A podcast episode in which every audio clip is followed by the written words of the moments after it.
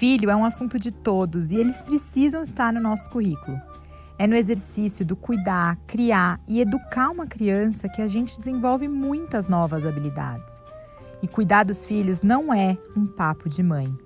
E para essa temporada a gente convidou os homens para contarem as suas jornadas, desafios e aprendizados com a paternidade. Esse é um assunto ganha-ganha. Todo mundo ganha. Crianças emocionalmente saudáveis, pais, mães, famílias, pessoas, empresas e sociedade. A gente não precisava ter que chamar os pais de ativo, consciente responsável. Importaria apenas chamar de pai. Mas, em um país em que quase 6 milhões de crianças não têm o nome do pai em seus documentos de registro, a gente precisa urgente falar dessa pauta. Eu sou a Camila Antunes, eu sou a mãe da Bel e do João e cofundadora da Filhos no Currículo. E eu tô aqui para te convidar a navegar comigo nessas histórias. E eu conto com você para fazer parte desse movimento e espalhar essa mensagem. Somos uma consultoria que leva esse assunto para as empresas para conscientizar, acolher, atrair e impulsionar profissionais com filhos. A gente fala com pais, mães e liderança. Vamos juntos humanizar as relações com muita empatia. Acompanhe nosso trabalho nas nossas redes sociais. Estamos no LinkedIn, Instagram, arroba Filhos no Currículo e queremos muito ouvir a sua história. Manda pra gente no oi, arroba filhosnocurrículo.com.br. Vamos?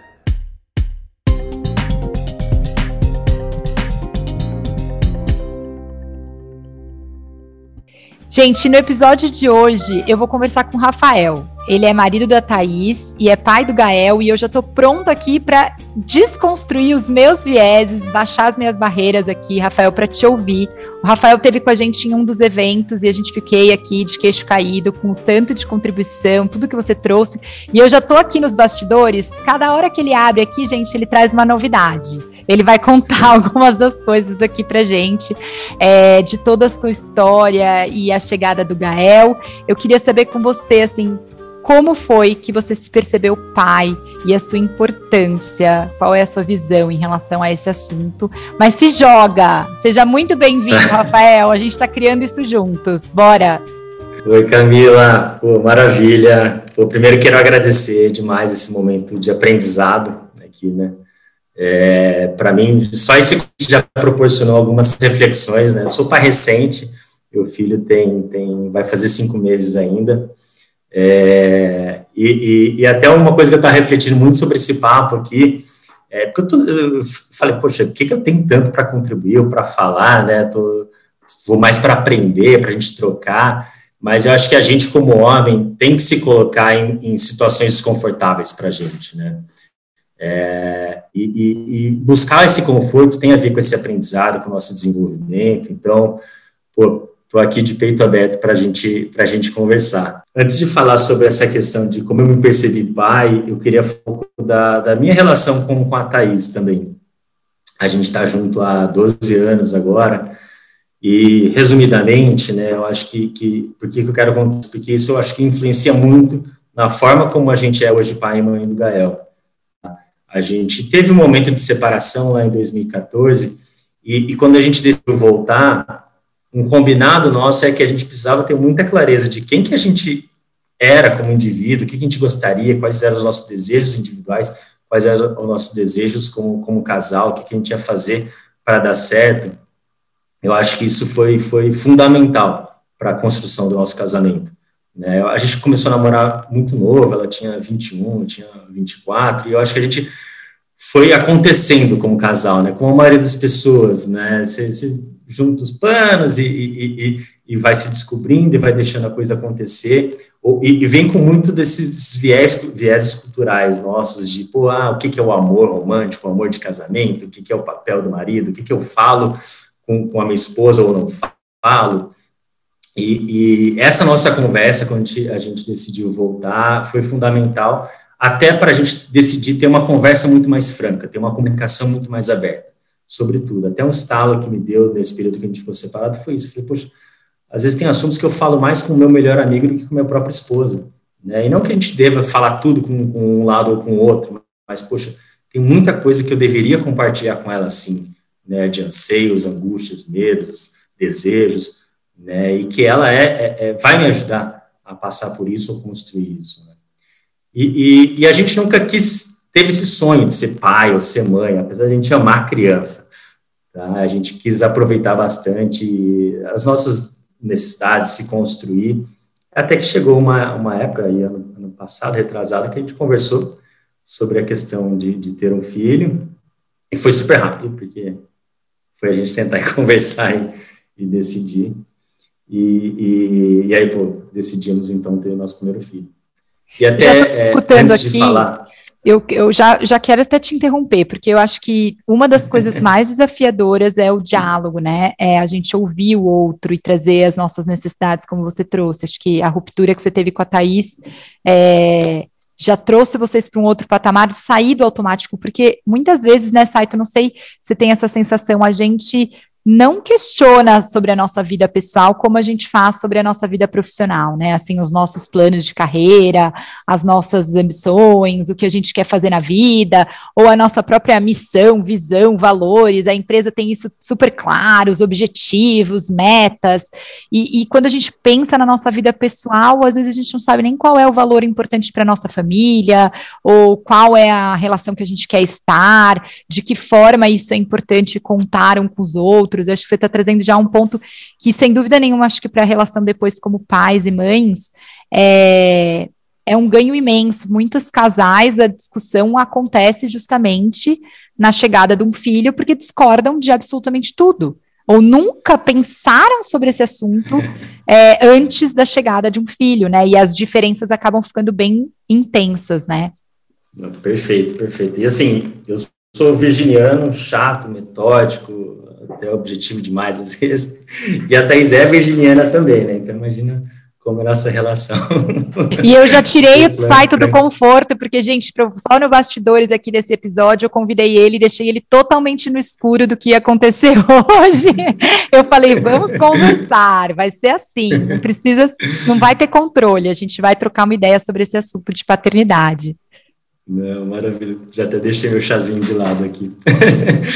Mas é, até, até falando sobre essa relação, né, de, de, de, como é que a gente enxerga o trabalho e a responsabilidade de ser, ser pai, a gente ouve hoje com mais frequência uh, as pessoas falando sobre esse equilíbrio, né, entre trabalho e, e, e casa, vida pessoal e profissional, mas eu vejo ainda muitas pessoas se preocupadas com a agenda, organizar a agenda, qual que é o horário para trabalho, qual que é o horário para família, e, e não se dedicar, que é isso que você falou, a gente se dedica, a gente procura saber os valores da empresa, a gente estuda quatro anos na faculdade, mais tantos anos de MBA, mais tantos anos de especialização, e a gente não pega um livro sobre psicologia, sobre comportamento, a gente não vê um vídeo no YouTube sobre, sobre é, é assuntos de paternidade, né? E é isso, né? Não é o, o tempo que você dedica para situações, é o quanto você se prepara para aquele momento que você vai ter com seu filho ou no momento que você vai ter no trabalho.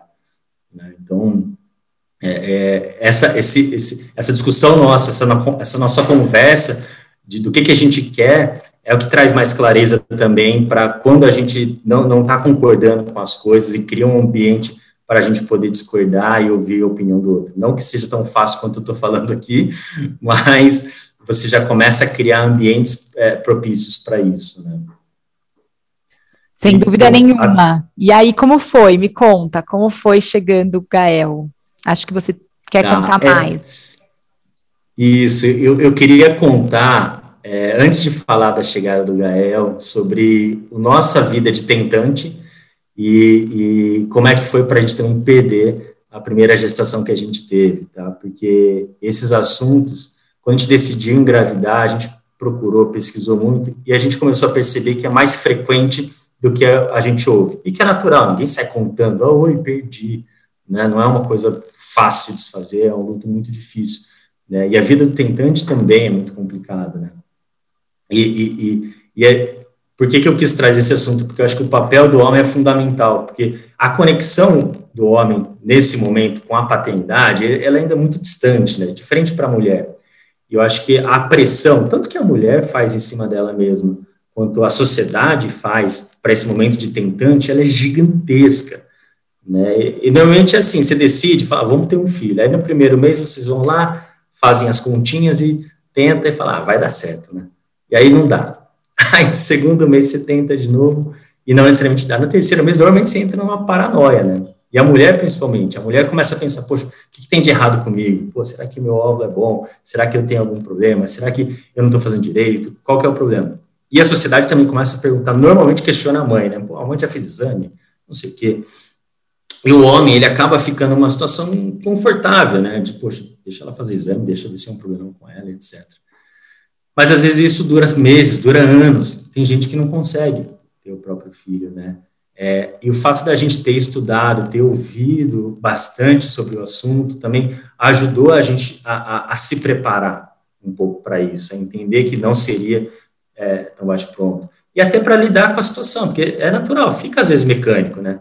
Você aprende a fazer a continha junto, vocês contam juntos lá, e fica mecânico. E até para você se preparar para isso, né? De, tanto pela conversa, não, nunca é uma conversa fácil, né? De falar, oh, nosso sexo está mecânico que a gente está tentando ter um filho. Mas às vezes você nem precisa conversar, mas só de você saber é, que naquele mês você pode se preparar, fazer um ambiente, criar um ambiente diferente para aquele momento, criar, é, é, compartilhar um pouco mais essa pressão psicológica com a esposa ajuda para caramba. Né? E deixa eu te perguntar, nesse caso, primeiro eu queria te agradecer a, a compartilhar essa história com a gente, porque eu acho que precisa ser falado e a gente não fala mesmo. Acho que os homens têm um tabu também, até às vezes, de trazer essas conversas. As mulheres, eu estou mais perto da roda de mulheres, então acaba que a gente sabe depois que a pessoa já conseguiu. Né? Não quando é. a pessoa está vivendo a jornada, mas essas busca, essa busca de ajuda, você encontrou alguns lugares para você, enquanto homem, falar sobre as suas emoções e sobre os seus sentimentos, ou você como que você encontrou esses espaços ou não? É, Para homem quase não tem literatura ou, ou conteúdo dedicado para isso. Eu, eu não, não vi. Todo o conteúdo que, que, eu, que a gente absorveu foi mulher falando para mulher, né? E você se é, sente... Ou em, com as nossas amigas, né? E você se sente incluído, assim, eu estou perguntando isso porque eu conversei com outro pai e ele estava falando que durante a gestação ele não sentiu que as emoções dele foram incluídas na conversa em nenhum momento. Ele falou, ele até deu um exemplo, ele falou assim: eu era o motorista para levar minha mulher nas consultas e o lembrete da agenda, porque ele, o médico falava para mim assim: lembra ela, hein, de tomar tal coisa, lembra ela de tal coisa. E nem, nem, nunca me perguntaram qual era o meu medo, ou o que, que eu estava sentindo, se eu estava com medo, ele falou, eu tenho medo de sangue, por exemplo, do parto, mas uhum. nunca foi considerado ele como alguém que também estava gestando. Perfeito, assim, o homem não é, é, é incluído, o sentimento do homem não, não, normalmente não entra na pauta, mas eu, eu acho também que, eu penso assim, né, partindo de, do, do que eu vivi, o que, o que eu acho que é, necessário trazer é que também tem muito homem que não procura né, ser, ser incluído, tem muito homem que não participa da, da, da gravidez, né, ou só se sente pai, que, pô, não tô aqui para criticar ninguém, né, acho que cada um tem, tem a forma de, de vivenciar essa experiência, mas a gente precisa buscar mais, né, é, e, e é por isso que eu quis trazer essa pauta, porque é uma pauta que o homem tem que falar assim, porque em homens entre homens, né, o que acontece é muita piada, então, o homem não fala com o homem, às vezes, porque, ah, pô, peraí, então você não está funcionando, né? E, e, e, não, é, não é isso, não tem nada a ver com isso. É, mas também se a gente não faz, se a gente não traz, se a gente não se coloca, né? É um pouco do começo da nossa conversa, se a gente não coloca nessas situações, é, ninguém vai incluir. Né? Mas é, é, é, super necessário, porque o, homem tem esse papel fundamental, sim, é o que eu falei, não dá para tirar todas as pressões da mulher, porque ela mesma vai fazer essa pressão nela, mas você pode compartilhar, você pode ser um pouco mais atencioso, né?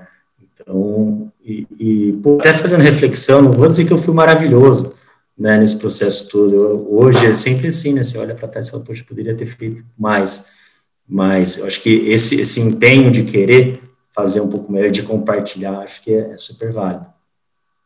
Super, é você se incluir, né? é você se incluir. A gente está é. falando aqui sobre protagonismo e sobre a sua importância nessa história, é você participar como uma pessoa junto com a sua parceira, no caso aqui a gente está falando, de encontrar. Você, vocês tentaram por algum tempo, tiveram uma perda gestacional, é, que também é outro tema super desafiador, né, Saito? Você. É uma, é uma dor gigantesca, né? Porque você tem toda você vai do céu ao inferno, né? Você tem toda a euforia de se descobrir grávido, de fazer um primeiro ultrassom e, e depois descobrir que, que, que, perdeu, né? A gente perdeu com seis, quase sete semanas. A gente nem chegou a ouvir o, coraçãozinho e, e foi super doloroso, porque é, é, o corpo da Thaís, de fato, é, fez todo o processo sozinho ali de, de, de, de expelir, e foi até com umas nove semanas. E para ela foi mais doloroso ainda, porque é uma contração tão forte quanto é, para dar à luz. Fora todo o luto, né? Eu acho que foi, foi, aquele dia, eu lembro como se fosse hoje, foi muito difícil para a gente, mas, de novo, saber também porque aí, aí nesses momentos que você compartilha com, com seu melhor amigo, com a melhor amiga, que as pessoas também vão falando, né? Poxa, eu também perdi um, também perdi dois. Ter essa troca, ela é, ela é muito boa, né? E você tá aberto para ajudar, para conversar, para ouvir, ou às vezes só para buscar uma água ali, é, faz toda a diferença, né? Então, é, é, queria falar desses dois assuntos antes de falar dessa nossa alegria do Gael, porque nos ajudaram, saber que tem pessoas que passam por isso, que tem pessoas que estão abertas a conversar, que, que conseguem conversar sobre esse assunto com outras pessoas, nos ajudou muito, tá? E a gente voltou a tentar, e em maio do ano passado a gente se descobriu grávido, e aí vem to todos os temores, né, de quem também já, já passou por essas dificuldades, né? Cada ultrassom era um, um mini infarto para mim, cada, cada acompanhamento era uma, uma ansiedade, mas graças a Deus foi uma gravidez muito boa. E para mim foi maravilhoso, porque apesar de toda a dificuldade da pandemia, como eu passei a trabalhar de casa, eu passei a acompanhar a Thais a cada segundo da gravidez dela, né? Então eu me senti pai desde o começo ali, consegui participar, porque, poxa, é, se ela tinha alguma dor, algum problema, alguma azia, algum, eu estava aqui do lado, né? Eu vivia muito com ela, ela começou a sentir é, é, mexer, chutar, etc. Eu estava aqui do lado, estava vendo muitas vezes, então para mim foi, foi maravilhoso. É, é, é, poder acompanhar tudo isso é uma benção. E aí você sentiu a sua a, que você se tornou pai logo de cara, você já teve esse sentimento de pronto, eu sou pai, é, e a sua importância nessa história. Eu acho que é uma construção, claro, não tem uma resposta, mas é, nesse ultrassom, nesse momento que você estava grávido, gestando, você se sentiu vivendo tudo isso? Em que momento você percebeu a sua importância nessa jornada? Ah, eu, eu acho que desde que a gente decidiu é, ter um filho, ah, eu comecei a aprofundar, me aprofundar muito mais no tema, né, sobre ser pai. Mas eu quis trazer essa questão de como é que a gente tem levado o nosso casamento, porque eu acho que isso foi fundamental para esse momento que a gente decidiu ser pai e mãe e se sentir pai e mãe, né? Porque eu acho que vai muito além de decidir ter um filho e falar, poxa, vou brincar com ele, vou comprar a camisa do, do meu time favorito para ele, um borezinho do time e, vai ser maravilhoso, né? E vamos ver no que, que vai dar. Né? Essa nossa reflexão sobre o nosso casamento foi muito importante para isso, porque o filho não é, não é assim, né? Ah, legal, vai ser uma grande alegria, vamos ver no que vai dar. É, vai muito além de, também de eu falar aqui para a galera, pô, estudem, se aprofundem. Eu acho que é uma responsabilidade que a gente tem que assumir com a gente mesmo primeiro, né? Pô, que tipo de homem que eu, que eu me enxergue, pô, eu tô, que, eu tô me esforçando para ser um homem melhor, né? É, e, é, e, é, muito bacana porque em algumas rodas de conversa que eu participo, é, que são focadas no universo masculino, que a gente ouve muito é, pô, mas eu sou um cara de bem, eu sou um cara que trabalha, pô, cuido da minha família, não mato ninguém, não roubo ninguém, pô, como assim não sou um homem bom, né? E o ponto não é esse, a gente não está querendo, eu não estou querendo encaixar ninguém numa escala de quão bom ou ruim você é como homem, mas é aquele questionamento mesmo, quão melhor eu posso ser como homem, depois como marido e como pai, né? E até, até fazendo um quiz mental aqui, né? Os homens que estiverem ouvindo aqui, dá para responder mentalmente, porque provavelmente você, como, como homem, cresceu ouvindo que para ser homem de verdade, você precisava ser forte, provedor, financeiramente independente, ativo, não demonstra sentimentos, não chora, é sexualmente ativo. Provavelmente você cresceu com isso, né? É, você provavelmente nunca teve uma conversa com uma figura paterna sobre o que é ser homem. Né? Isso é um fato, porque por pesquisa só um em cada dez homens tiveram esse tipo de conversa. Então, você que está ouvindo provavelmente não teve essa conversa. E muitas vezes a gente olha e fala, pô, você é um pai tão bom quanto o meu. Né? Meu, e meu pai, pô, maravilhoso, maravilhoso, e eu quero ser um pai tão bom quanto meu pai. Né? 50% dos homens têm na figura paterna ali como uma referência de masculinidade.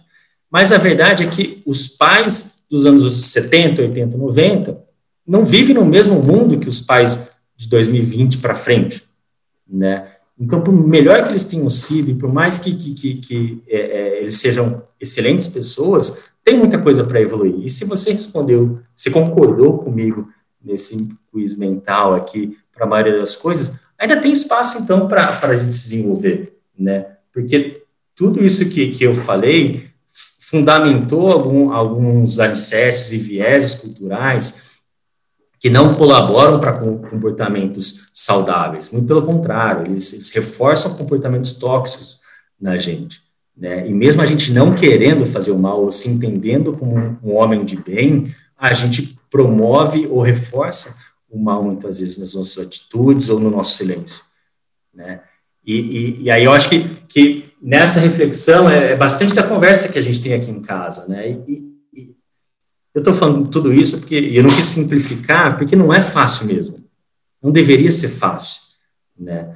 É, Para aquela criança, não importa o, o quanto que você seja um imbecil, com, um ser desprezível você seja, aquela criança vai olhar para você e vai depositar todas as confianças do mundo em você. Ela vai olhar para você e você vai ser o herói dela. Ela vai se espelhar e você vai querer ser igual a você. E, e, e, é por isso que eu falo, para a maioria das coisas, eu, eu, eu diria que não ser um babaca já ajuda muito o planeta. Mas para ser um pai não basta ser um babaca. Você tem que ser, querer ser um cara melhor por tudo isso que eu falei, né? Pelo, pelo, pelo que você vai representar para uma pessoa que está tá se formando. Então, é difícil sim, dá trabalho sim, é um trabalho constante, todo santo dia, você querer ser um cara melhor, você querer ser um marido melhor, você querer ser um pai melhor, mas eu garanto que isso vai ser muito bom para você, para sua família e para a sociedade. Podemos parar por aqui? eu já estou sem ter o que te falar, sabe? Porque eu acho que você, eu, eu eu adorei, não basta ser babaca, tem que ser mais do que isso, é, não é suficiente. Eu estava conversando com uma, participando de uma reunião sobre a questão da diferença entre responsabilidade e impacto, e eu acho que tem muito a ver com o que você está trazendo. Uma coisa é, é ser uma empresa que tem responsabilidade, por exemplo, você é alguém que não faz o que é errado né? Então, ah, não, eu faço o, o que não é proibido, uhum. né? Então eu sou um cara responsável. E uma pessoa de impacto é uma pessoa que ela não é só que ela não faz o que não é responsável, ela faz o que ela precisa mais, ela faz mais. E esse convite que os filhos nos fazem, que também foi para mim a sensação de que eu encontrei a minha pior versão quando eu me conheci mãe, sabe? É, de verdade, assim, eu vi o tamanho da minha raiva, o quanto que eu tinha de despreparo em lidar com um monte de coisa, mas esse questionamento foi muito nesse lugar. E aí? Sabe? Que, que, é isso que eles estão vendo? Né? Porque por um tempo, que é o que acho que você está trazendo, nós somos o mundo para os nossos filhos, né? E que mundo é esse que eles estão vendo nas nossas ações? Porque é isso, se você continuar, se você for um babaca, ele vai ver um mundo babaca, mas vai ser a referência de mundo dele, né? Do seu filho. Exato. Então, qual é o mundo que você é? E se isso não é um convite para a gente se desenvolver, quantos homens eu acho que eu quero ouvir de você, assim, percebe também, você que tem participa de muitas rodas, que a chegada dos filhos também são uma oportunidade para esse homem se olhar, sabe? Eu, se cuidar. É, o lado, o lado positivo, assim, é que esse estalo surge, né, de, de essa, pelo menos essa, esse chamado para responsabilidade, ele surge, né, não necessariamente que gera uma reação das pessoas, mas aí é, você até comentou um pouco do papel das empresas, né, e como é que a sociedade enxerga isso. Acho que esse é um ponto super relevante, porque foi onde me deu o estalo de que a gente precisava fazer mais, né. Hoje, a, a verdade é que o mercado, ele pune a maternidade, né, e se você se sentiu assim, em algum momento é porque o mercado e a sociedade, a gente que está nesse mercado de trabalho, a gente pune a maternidade e é duro nesse sentido de punição, né? Não é só que a gente ah, não facilita, a gente cria algumas barreiras, não, a gente pune, né?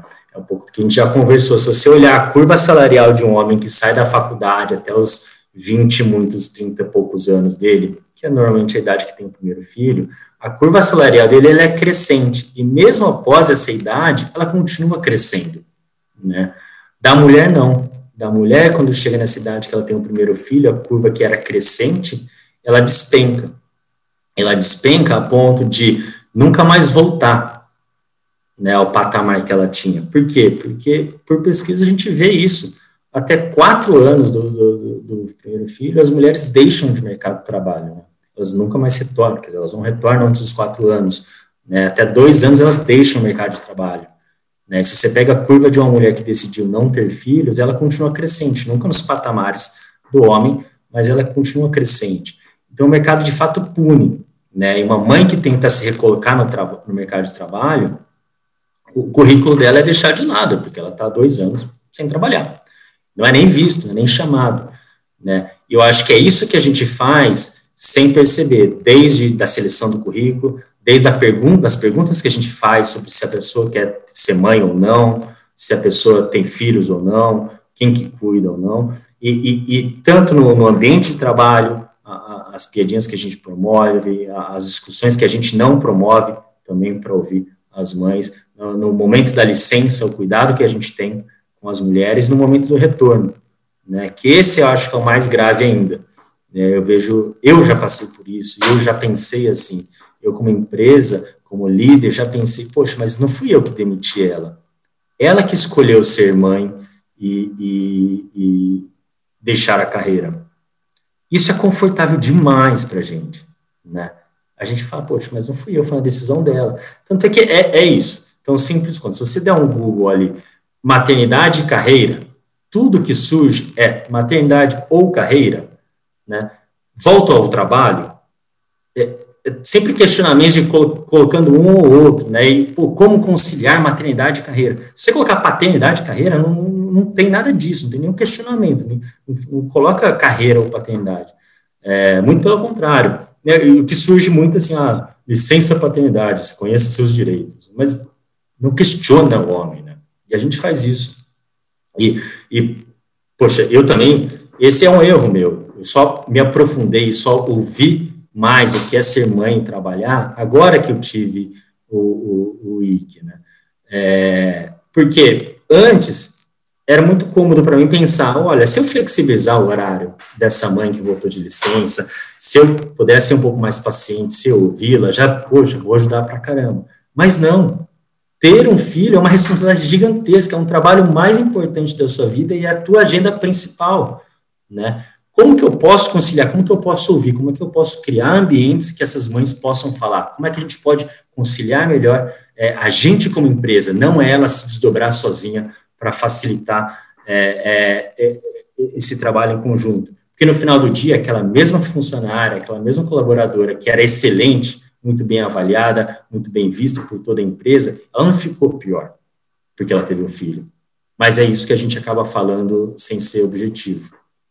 Né? Então, tem um trabalho muito grande. Eu acho que essa reflexão de que a gente pune, sim, a maternidade, ela é muito necessária.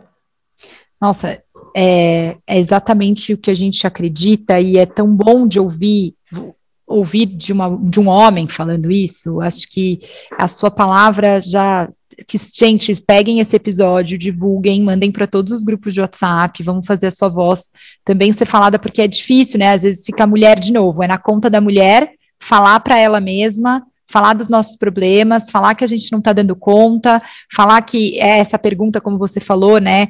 Ah, como faz para conciliar filhos e carreira? Nunca ouvi falar para um homem.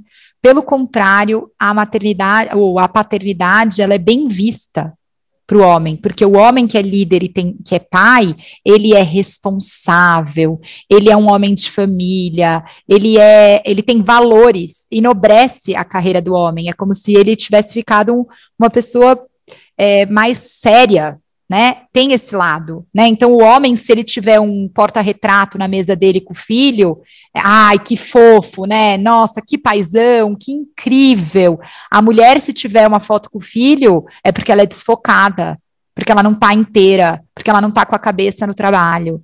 Então, quanto que a gente reproduz esse tipo de coisa e, de fato, deixa na conta da mulher resolver esse rolê sozinha, né? Então, assim, ah, ela quis sair porque ela quis, ela ela tem que falar de maternidade de carreira porque ela qual que é o assunto. Então, esse diálogo que a gente está tendo, ele me deixa muito emocionada, porque eu acho que a gente está caminhando mesmo. Acho que a gente é, estamos fazendo algo nesse sentido, e eu te agradeço imenso por, por dar voz a essa fala. É, obrigado. E isso que você colocou é perfeito, essa visão do homem maravilhoso, porque tem filhos, porque coloca a foto do filho versus a mulher, ela, a gente faz, a gente promove, né? É, e é muito comum isso, né? Pô, eu já vi várias amigas com propostas de trabalho, às vezes mudança de, de empresa, uma, uma, mudança de cargo, e, e, nesse conflito, poxa, mas eu tô querendo ser mãe. Será que eu vou para essa outra empresa? Será que a empresa vai entender? Né? Ou falar, pô, não vou me candidatar a essa vaga porque eu tô querendo engravidar. Isso é muito comum, é muito comum, né? Mas o homem você não vê falando isso, né? Nenhum homem fala, poxa, não vou me candidatar porque eu vou, vou ser pai daqui a pouco, eu quero engravidar, né?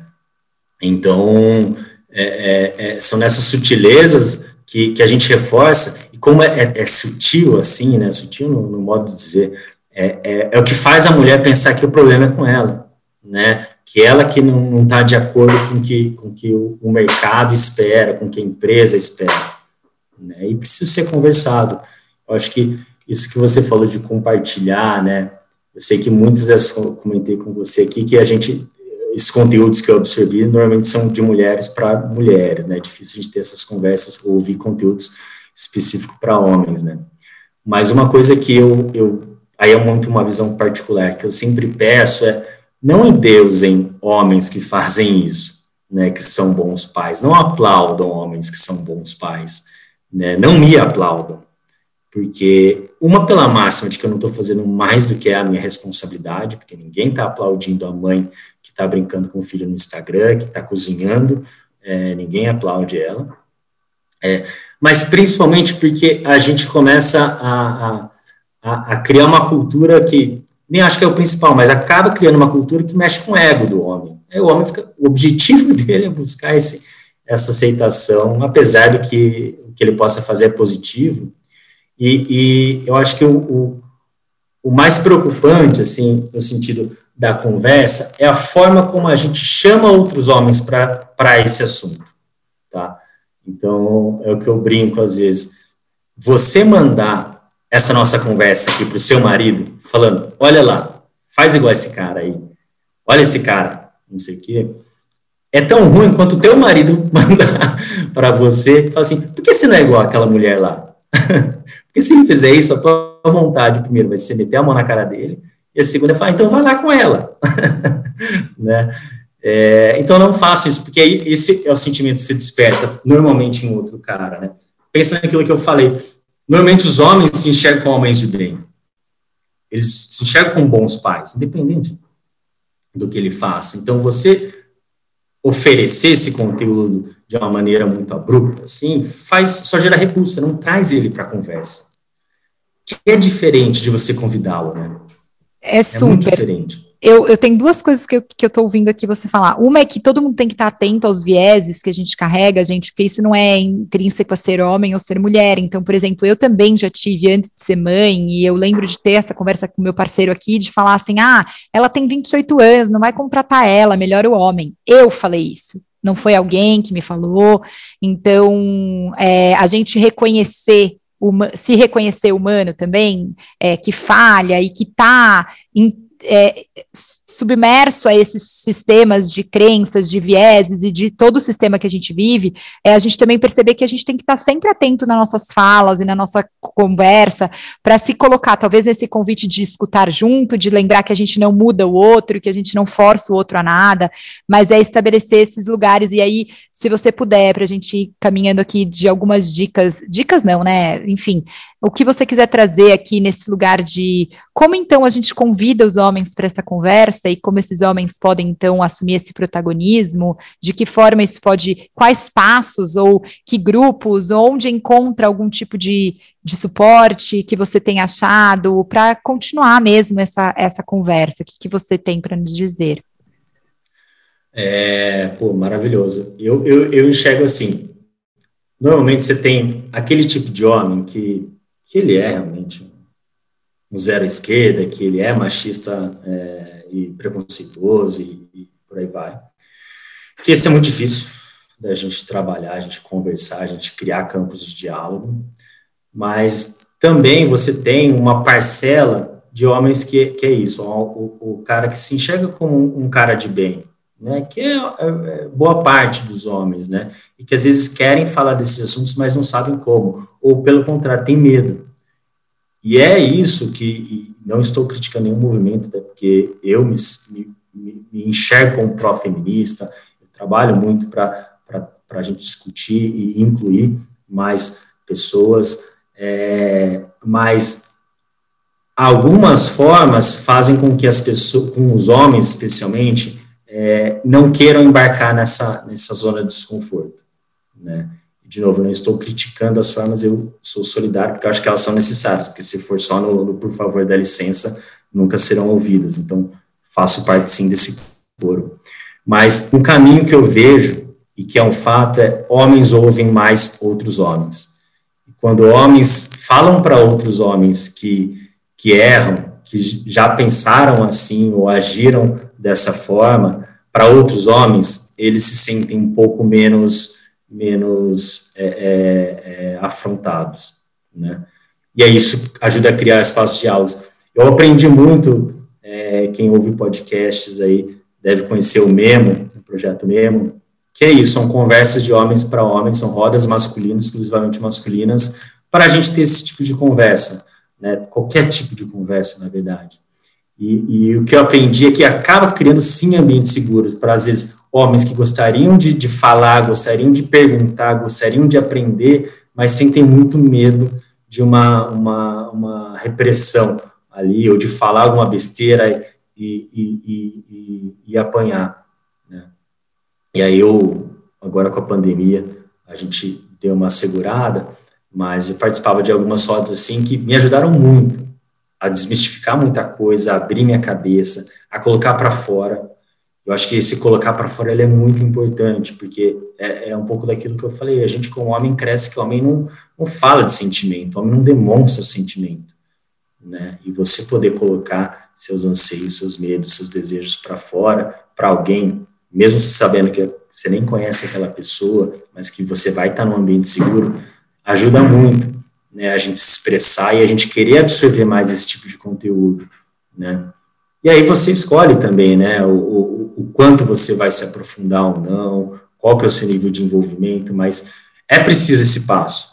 E, e normalmente acaba sendo um pouco do, do, empurrãozinho da mulher, né, a maioria da, das rodas que eu participei, é, o homem estava ali porque a esposa, a namorada, é, é, indicou, sugeriu. Né? Por isso que eu falo, poxa, não joguem só e falem, pô, sejam igual essa pessoa, não criem homens modelos, porque não vai ter homens modelos, né? Mas especialmente, pô, convidem para a conversa, participem dessa conversa, né? estejam abertas para essa conversa com, com, com os maridos, primos, irmãos, tios de vocês, porque, porque a gente começa a criar um ambiente aí que, que a gente começa a ter mais diálogo, né? Então, para quem não conhece, tem o, o o Cláudio também já fez um curso do Prazer Ele, né, as mulheres devem conhecer a Mari, do Prazer Ela, é, também um cara espetacular, acho que absorver, começar a procurar esse tipo de conteúdo, depois participar de rodas, é, alguns cursos, é, para mim, me ajudou muito a sair daquele, daquele pensamento meu que era dominado por vieses, a tentar ouvir muito mais do que, do que emitir opiniões.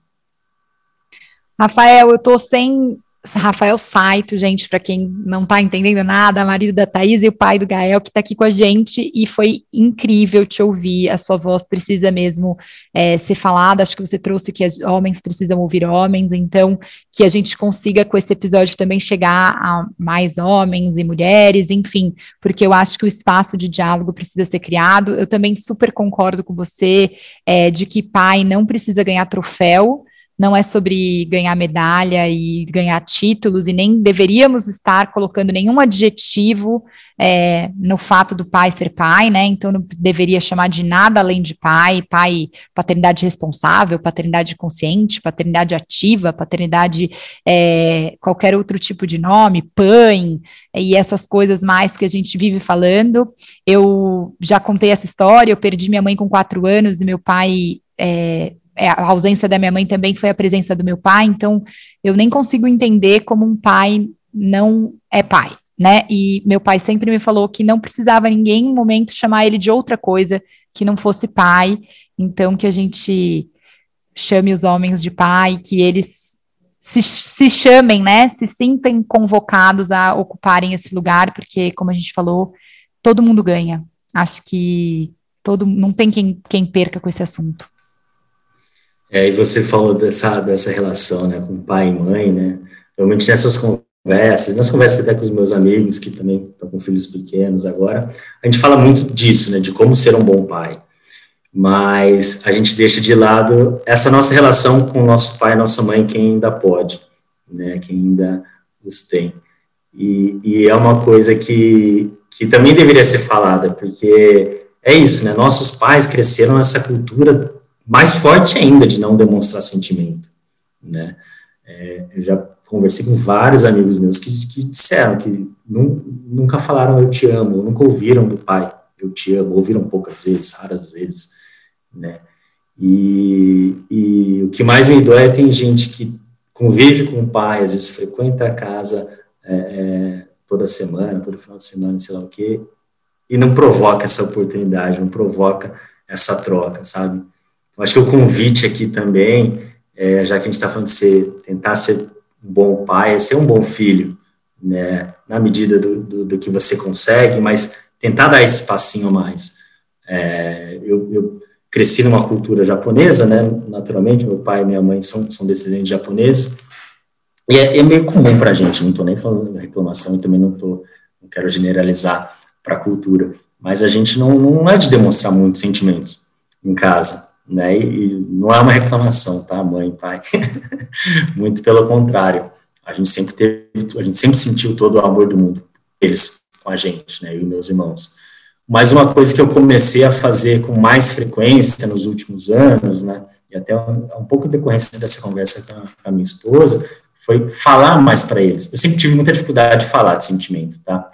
Mas por isso eu comecei a escrever mais cartas para eles né? Que era a forma que eu conseguia, porque se eu fosse falar, eu, eu sou um cara muito chorão também, então já, já começaria a chorar, não conseguiria falar tudo que eu gostaria, e eu escrevia cartas para eles no aniversário ou, ou, alguma conquista pessoal minha que eu queria que eles soubessem que, que eu reconheço toda a batalha que eles tiveram para me dar uma boa educação, para me dar um, um, bom lar, um bom ambiente para mim para os meus irmãos.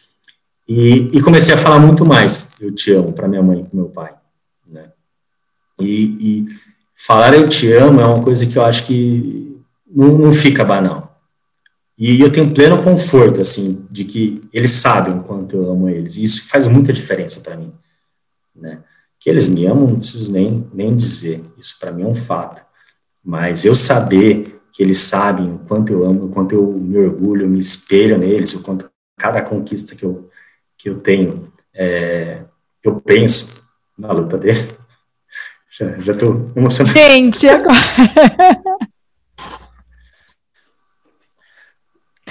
Obrigada.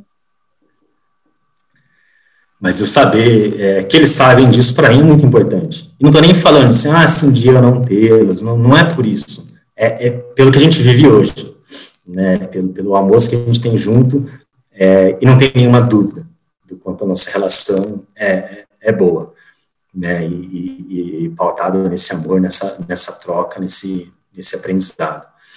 Então, para quem tem essa oportunidade, para quem consegue, para quem naturalmente, poxa, sei da situação que, que é super adversa aí, Brasil afora, mas promovam isso, tentem fazer isso. Se não é conseguir falando, é escrevendo, se não é escrevendo, é de alguma outra forma, mas não deixem de, de, de construir essa relação também com um filho, né? Eu acho que esse é um papel nosso também, além de ser bons pais e mães, temos que ser bons filhos, né? A responsabilidade não é só deles, né? E a gente, de certa forma, está um pouco mais antenado com essas mudanças do mundo, né? E tem conseguido ser mais protagonista do que eles foram é, na época deles. Então, por que não dar esse passo? Faito, eu queria agradecer. Eu vou desligar esse, esse episódio, vou mandar uma mensagem para o meu pai. Derrubou com a gente aqui e eu queria agradecer imensamente a sua disponibilidade, a sua coragem de sair da sua zona de conforto quando você aceitou um convite totalmente no escuro. É, eu mandei só uma mensagem, falei: quero você no episódio, mas cadê o roteiro? Não tem roteiro, mas a gente conversa e ele topou. Então, do fundo do meu coração, muito obrigada. É, espero te encontrar muitas outras vezes para poder te ouvir. E pode contar com a gente aqui para continuar essa conversa, tá bom? É, um abraço na Thaís e no Gael também, tá bom? Ah, eu que agradeço. Nossa, é, é, sempre assim, né? A gente fica nervoso, não sabe o que vai falar, até programa o que vai falar, mas acaba saindo muito mais do que, do que a gente planeja. E para mim, tem, é, é isso. Acho que foi um momento aqui de super aprendizado, porque é, é revendo, é repensando essas conexões que a gente tem, nas atitudes que a gente tem. Eu acho que a gente consegue ajustar, né? É, eu acho que sempre tem muito medo de, de falar e falar besteira ou de se posicionar e, e, se posicionar errado e com isso a gente evita fazer as coisas e o tempo vai passando, né?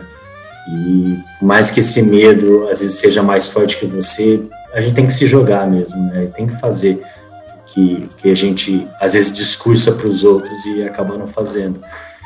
Então, apesar de ter sido no escuro, apesar de ter sido um momento para mim completamente inusitado, do qual eu realmente não estou é, é, acostumado e, e, confortável, poxa, foi, foi maravilhoso. Eu estou feliz demais aqui por essa nossa troca, nossa conexão, esse aprendizado, toda essa reflexão.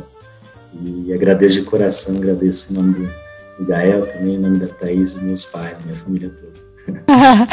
Obrigada é um, pela um confiança. Obrigada pela confiança, por ter topado. Eu prometo que no próximo eu te entrego um roteiro mais estruturado para essa conversa, tá bom? Que a gente se encontre em breve. E vocês, gente, aproveitem esse episódio e até o próximo, que a gente continua. Obrigada, Rafael. Obrigada. Vamos continuar essa conversa nas nossas redes sociais? Entra lá no Instagram, arroba Filhos no Currículo, para saber mais. Na próxima semana a gente se encontra. Até lá!